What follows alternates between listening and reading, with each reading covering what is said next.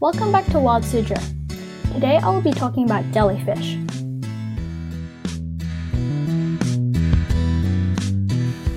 Jellyfish have drifted along on ocean currents for millions of years, even before dinosaurs lived on the Earth. The jelly like creatures pulse along on ocean currents and are abundant in cold and warm ocean water, in deep water, and along coastlines. But despite their name, jellyfish aren't actually fish, they're invertebrates, or animals with no backbones. Jellyfish have tiny stinging cells in their tentacles to stun or paralyze their prey before they eat them. Inside their bell shaped body is an opening that is its mouth. They eat and discard waste from this opening. As jellyfish squirt water from their mouths, they are propelled forward. Tentacles hang down from the smooth, bag like body and sting their prey.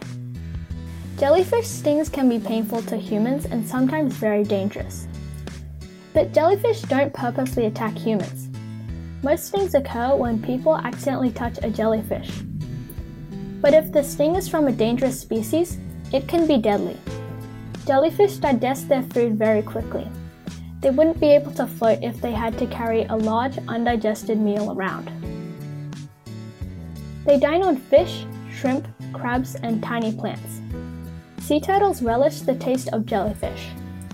Some jellyfish are clear, but others are in vibrant colors such as pink, yellow, blue, and purple, and often are luminescent. The Chinese have fished jellyfish for 1,700 years. They are considered a delicacy and are used in Chinese medicine.